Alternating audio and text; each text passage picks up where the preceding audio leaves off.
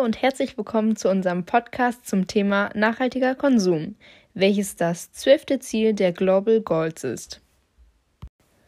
Zuallererst beschäftigen wir uns mit den Zielen des nachhaltigen Konsums anhand eines Beispiels von Sambia und erklären die Notwendigkeit dieses Zieles. Anschließend befassen wir uns mit den dazugehörigen Umsetzungsbemühungen für Deutschland. Zum Schluss klären wir die Frage, inwieweit die globale Umsetzung des nachhaltigen Konsums realisierbar ist. Das oberste Ziel ist es, eine ressourcenschonende Lebensweise zu erreichen. Wichtige Unterziele sind bis 2030 die nachhaltige Bewirtschaftung und effiziente Nutzung der natürlichen Ressourcen zu erreichen. Außerdem sollen die Unternehmen dazu ermutigt werden, nachhaltiger zu produzieren und in ihre Berichterstattung Nachhaltigkeitsinformationen aufzunehmen. Hinzu kommt, dass das Bewusstsein der Konsumentinnen und Konsumenten erhöht werden soll und ihnen die entsprechenden Informationen zur Verfügung gestellt werden. Die entscheidenden Aspekte beim nachhaltigen Konsum sind, dass der Erwerb von Gütern bzw. die Dienstleistung nicht unreflektiert erfolgen. Vielmehr sollte überlegt werden, inwiefern die Umwelt Schaden davon trägt ob gute Arbeitsbedingungen vorherrschen und ob sie das Produkt bzw. die Dienstleistung wirklich dringend benötigen. Nun kommen wir zum Beispiel von Sambia. Sambia ist ein Land, welches zentral im südlichen Afrika liegt und über große Rohstoffvorkommen verfügt. Dadurch sollte es als wohlhabendes Land empfunden werden. Dieses ist jedoch von Armut und Hunger geprägt. Sambia gilt als ein Naturparadies, da sie mit atemberaubenden Victoria-Wasserfällen, einzigartigen Wildtierreservaten, fruchtbaren Böden und mit vielen Bodenschätzen sich von anderen Ländern hervorhebt. Außerdem befinden sich im sogenannten Kappa-Belt einer der größten Kupferlagerstätten der Welt. Da kaum eine Industrie oder Technologie auf Edelmetall verzichten kann, lagen die Preise in den letzten Jahren bei bis zu 10.000 Dollar pro Tonne weshalb Sambia eigentlich ein wohlhabendes Land sein müsste. Heute ist es jedoch eins der ärmsten Länder der Welt.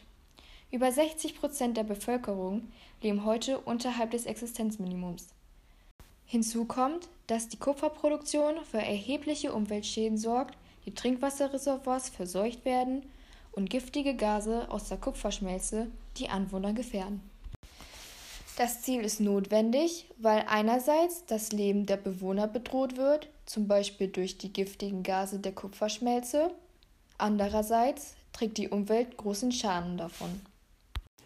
Damit die Ziele des nachhaltigen Konsums erreicht werden können, muss Deutschland einen gewissen Aufwand für die Umsetzung der Ziele aufbringen.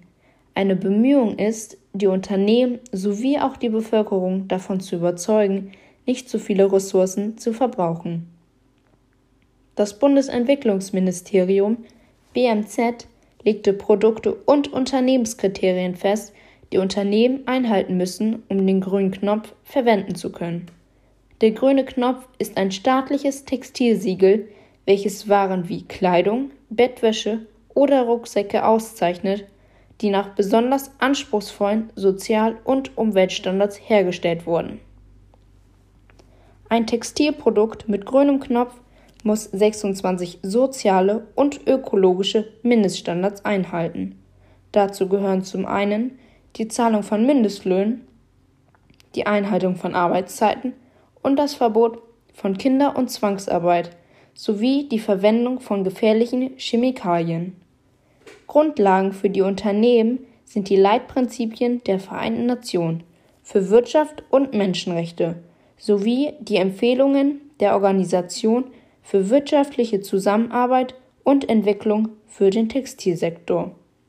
Anhand der 20 Unternehmenskriterien muss nachgewiesen werden, ob die Unternehmen menschenrechtliche, soziale und ökologische Verantwortung übernehmen. Abschließend klären wir nun die Frage, inwieweit die globale Umsetzung des nachhaltigen Konsums realisierbar ist. Zum einen wurden schon bestimmte Initiativen ergriffen, um den Ressourcenverbrauch zu senken und den nachhaltigen Konsum einzulenken. Dazu gehört, die Lebensbedingungen in Sambia zu verbessern sowie die erheblichen Umweltschäden zu verringern.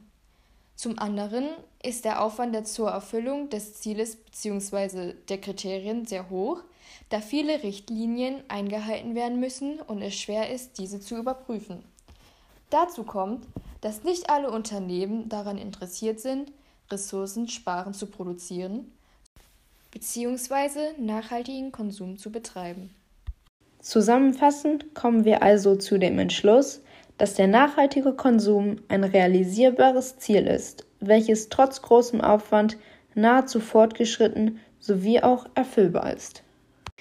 Das war unser Podcast zum Thema nachhaltiger Konsum. Wir hoffen, euch hat der Podcast gefallen und bedanken uns für eure Aufmerksamkeit. Bis bald.